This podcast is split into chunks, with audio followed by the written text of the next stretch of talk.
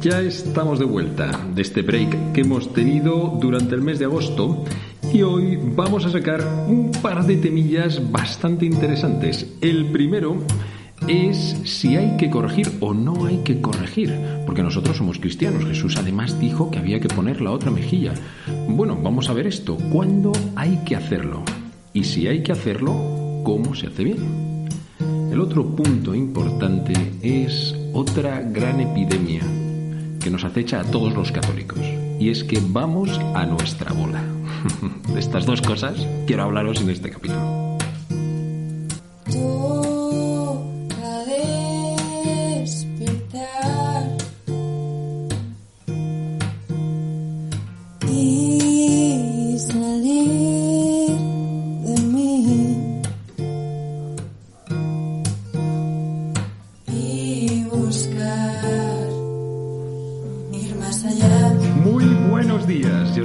Padre Joaquín y esto es Al Lío, un podcast para gente despierta que quiere crecer, en el que te hablo de temas de fe, espiritualidad y estilo de vida. Bienvenido, bienvenida, estamos en familia.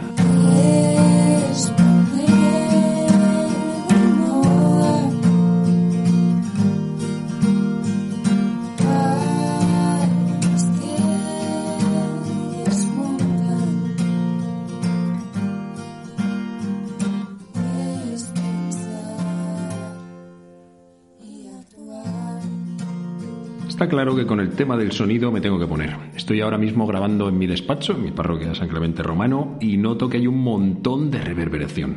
Lo siento, amigo, tú estés donde estés, pon toda tu concentración. Decirte que dentro de un par de semanitas he montado unos ejercicios espirituales. El límite era 30 personas y voló la inscripción. Por eso, y como hay unos cuantos que están en lista de espera, vamos a hacer otra tanda a mediados de noviembre. Estaos atentos a mi página web, a la de la parroquia sancramenteromano.es. Luego también te quería contar que he estado en un planazo este verano espectacular. Se llama Surf and Spirit y se trata de eso, de surfear y de mm, tener un tiempillo de espiritualidad lleno de vida, súper auténtico, y a ellos los encuentras en Instagram como Surf and Spirit, así, tal cual suena. Y un último plan del que te quería hablar, si eres novio, novia, estáis a full, o a lo mejor estáis pasando un mal momentillo, pero sois bastante del Señor, es que unos amigos de aquí de Madrid acaban de poner en marcha el plan contigo. Es un retiro fuerte intenso para novios que va a ser ahora el 25 al 27 de septiembre. Ellos dicen que es para crecer juntos, profundizar en el noviazgo, descubrir su sentido, afrontar nuevos retos y no me cabe duda de que va a ser un pepino porque es gente que tiene una experiencia espectacular con parejas, gente muy viva también. Lo montan desde, desde el COF de la Sagrada Familia, de la Parroquia del Buen Suceso de Moncloa, de Madrid. Y voy a ver si en, si en la descripción te puedo dejar algún dato más. De todas formas, si quieres escribirles, están contigo novios gmail.com. Bueno, y no, no lío más, pero son cosas que me han molado, que, que, he dicho, mira, pues las voy a compartir, pero porque me gustan, no por otra cosa.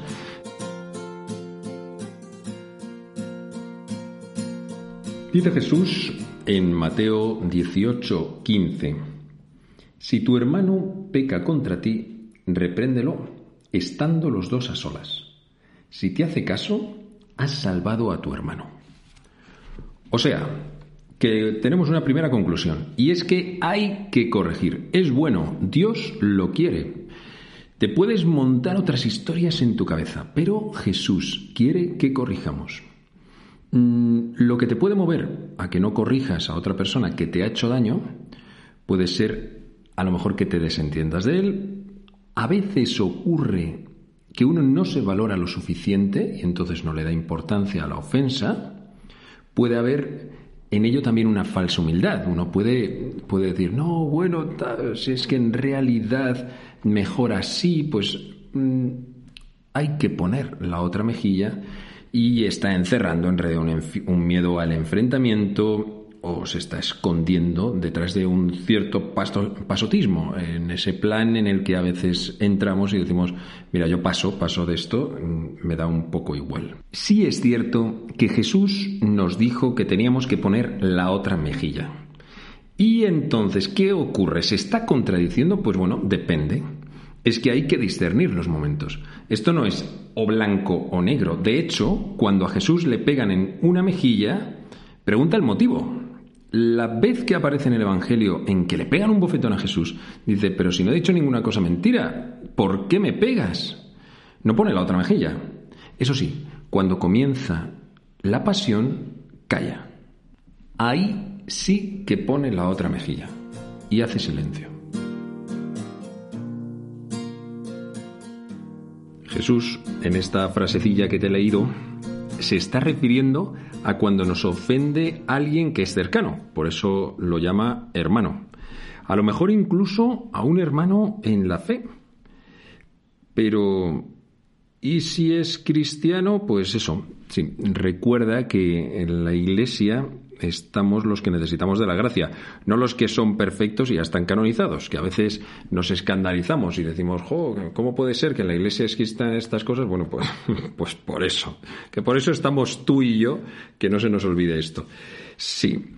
Y, y la cosa es que mm, normalmente esas personas que son las más cercanas, son precisamente las que más poder tienen para hacernos daño, porque una persona que es lejana, pues mira, podemos pasar del tema, aunque nos afecte un poquito, pero eh, una, persona a la que sí que tenemos cerca, una persona a la que apreciamos, esa es la gente que verdaderamente nos puede hacer daño. Una persona que consideramos que es un hermano o que es una hermana.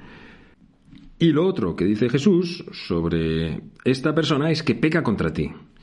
Es que te ha hecho algo que objetivamente está mal. O sea, no es simplemente algo que te ha sentado mal que también podríamos eso verlo en otro momento, pero no, es algo que objetivamente está mal y eres víctima, o sea, que ha habido una injusticia. Sí. Y esto necesita una solución, aunque suponga destapar la basura. Pienso, por ejemplo, unos novios en que uno de ellos está sufriendo y sufriendo, pero calla, mm, mejor así, no vaya a ser que esto ponga en riesgo nuestra relación. Y entonces vas callando, vas callando, vas callando, tragando, tragando, tragando, y nada se soluciona. Para eso están estas palabras que acaba de decir Jesús. Y no solamente nos dice que tenemos que corregir, sino que además nos explica cómo tenemos que hacerlo. Lo más básico, el modo más básico, es cara a cara. Es decir, los dos a solas. Esto da un miedo horrible. Tenemos mucho miedo a, presentarnos delante de la otra persona. Y, las otras personas tienen mucho miedo a que las citen para hablar. O sea, un tenemos que hablar nos da miedo a todos. Te hiela la sangre. Recuerda, eso sí, que mm, haberlo hablado cara a cara no es lo mismo que haberlo soltado al aire en un momento mm, rollo formato puya, o que se deja caer o, en formato explosión nuclear en medio de una discusión fuerte. Eso no es haberle dicho a la otra persona nada. A veces esto yo me lo he encontrado. O sea, gente que me dice, pero si ya se lo he dicho. Bueno, pero ¿cómo se lo has dicho? Ese es el tema, ¿no? Eso no es hablarlo. Eso es desahogarse. Eso es explotar. Pero no es haberlo hablado es que corregir no es una reacción contra el mal que te ha hecho el otro. Corregir es algo distinto. De hecho, en una corrección te expones. Te estás poniendo delante de la otra persona y, por ejemplo, te estás exponiendo a que te diga, ah, pues yo no lo veo, o, yo no lo he sentido así, yo no he sentido que te haya ofendido. Es un riesgo.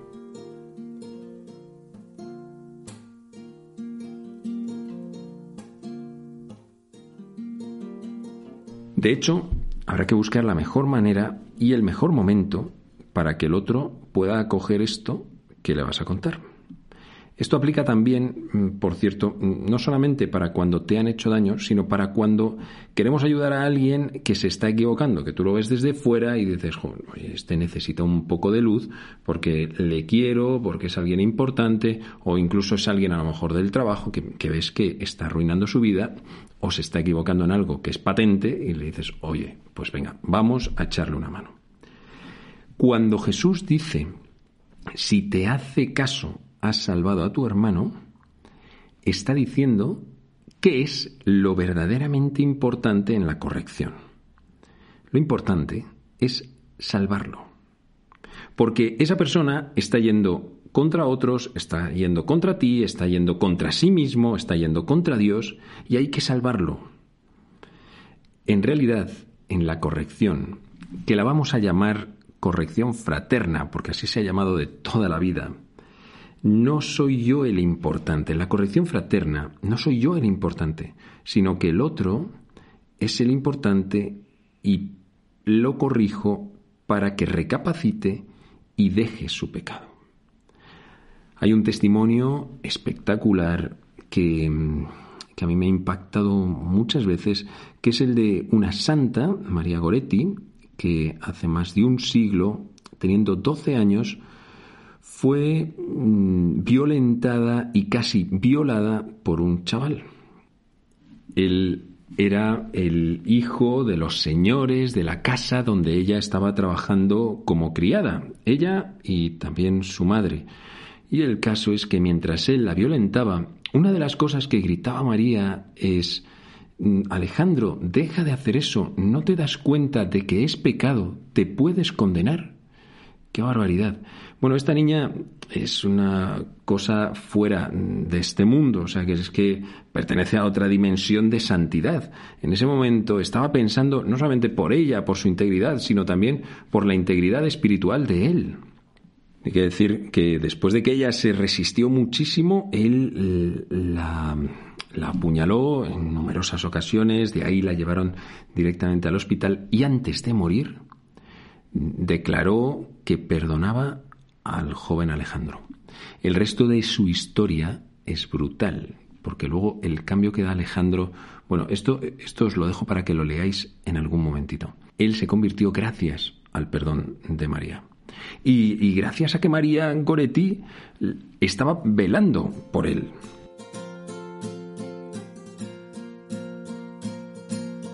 A esto es a lo que nos está invitando el Señor a que salvemos a nuestros hermanos cuando los vemos en peligro. Por eso buscaremos el modo en que mejor acojan esa corrección.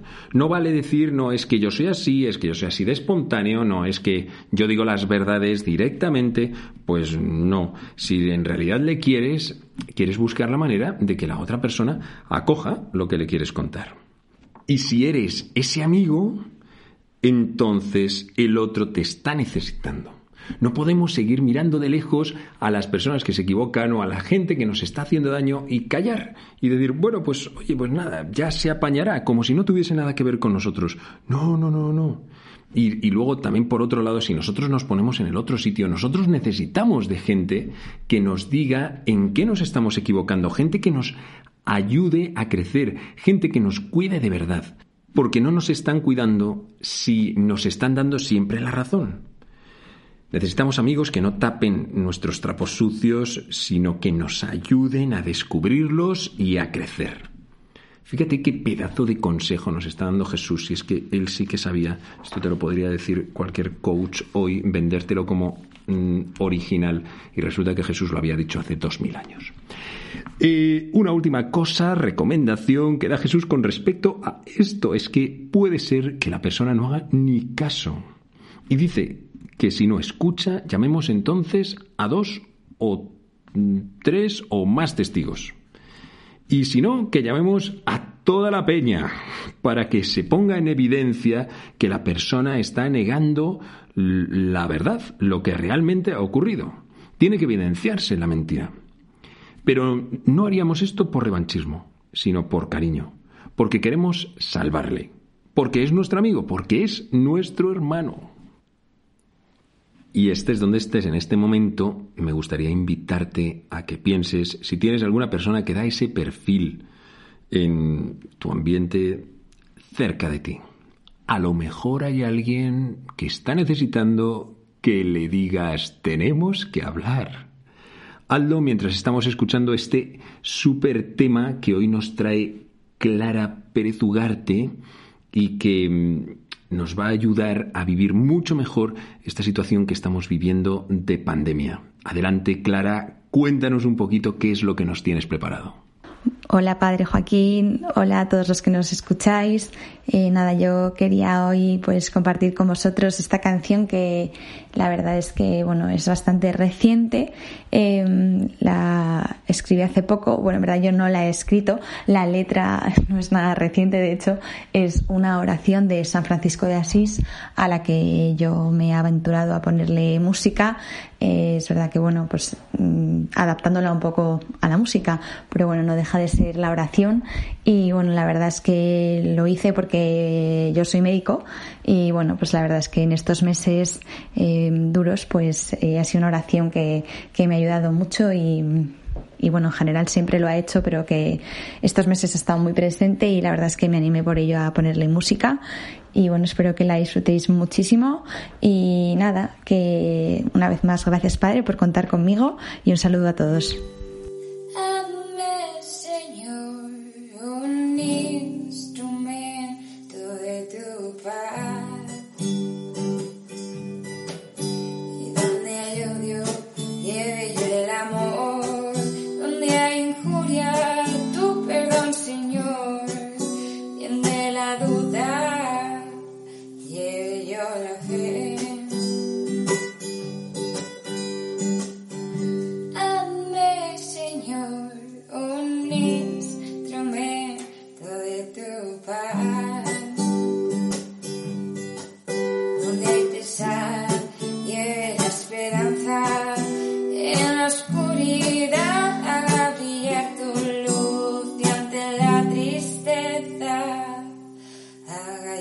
Mil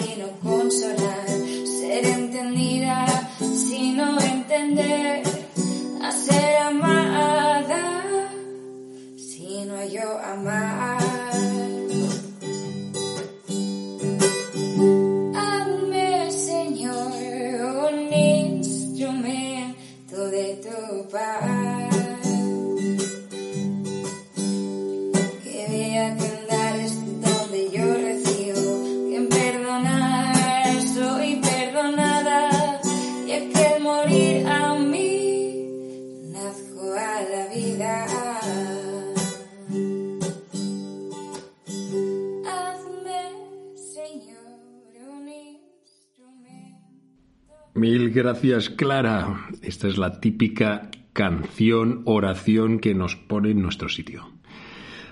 A Clara la encuentras en Instagram como Clerugarte, escrito Claire Ugarte.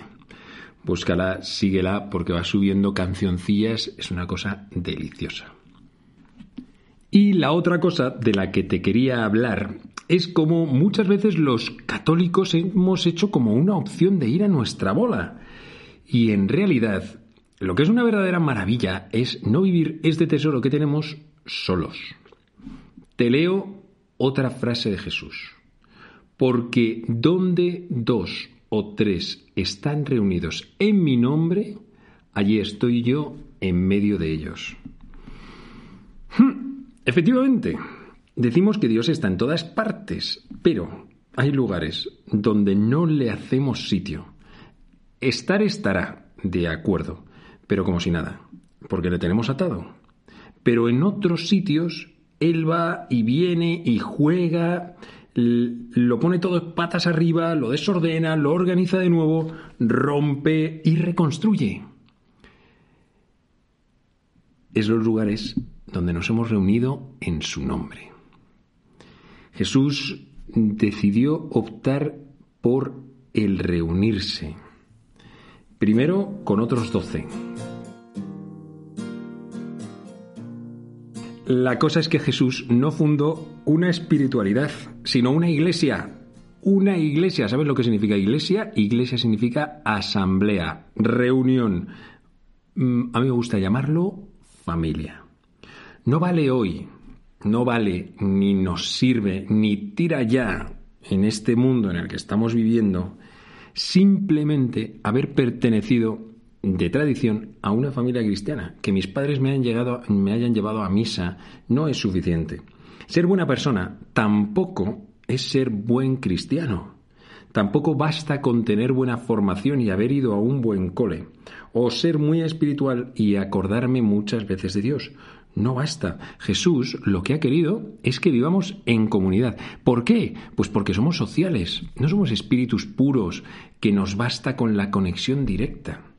Porque somos hombres y Él lo sabe, fundó una familia de hombres para hombres y para que él viva en medio de todos nosotros. Esto tiene un montón de beneficios. Si es que los que vivimos en comunidad, los que hemos vivido en comunidad, sabemos perfectamente la cantidad de cosas buenas que trae. Otro tema es que a lo mejor, si no lo has vivido todavía, te da una pereza horrible buscar un sitio donde poder arrancar, donde poder comenzar. Oye, pero cosas, cosas que, que se logran cuando uno está eh, viviendo en comunidad. primero estás acompañado, nunca estás solo. Yo es lo que he experimentado, estar en grupos de jóvenes que se reúnen semanalmente eso es brutal y de verdad que acabas por no estar solo nunca. Hay otros que a lo mejor tienen frecuencias distintas. Mm, pienso en un grupo de novios, un grupo a lo mejor de matrimonios o de familias, pues a lo mejor no puede ser tan regular, puede ser 15 días, cada 15 días o puede ser una vez al mes. Pero sea como sea, como has dejado de vivirlo tú solo, es un salto de nivel con respecto a ir tan solo a misa empiezas a caminar acompañado. Esto es un salto de nivel. Mira, mm, recuerdo perfectamente cuando empecé a salir a correr. Mm, me gusta hacerlo y, esto fue hace como, no sé, quizá tres años. Y empecé yo a salir a correr solo. Las metas me las ponía yo.